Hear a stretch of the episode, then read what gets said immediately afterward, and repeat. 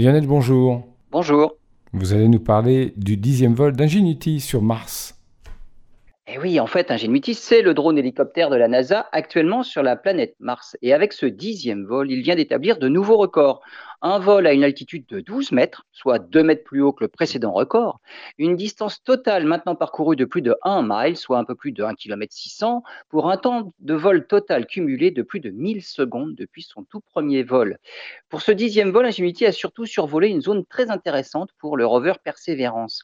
Dans cette zone qu'on appelle Rise Ridges, on trouve un système de fractures par lesquelles l'eau aurait pu pénétrer dans le sol. S'il y a bien eu de l'eau dans le passé, dans le cratère G0 dans lequel se trouvent le drone et le rover, alors il va être particulièrement intéressant pour Persévérance de s'y rendre pour faire quelques forages.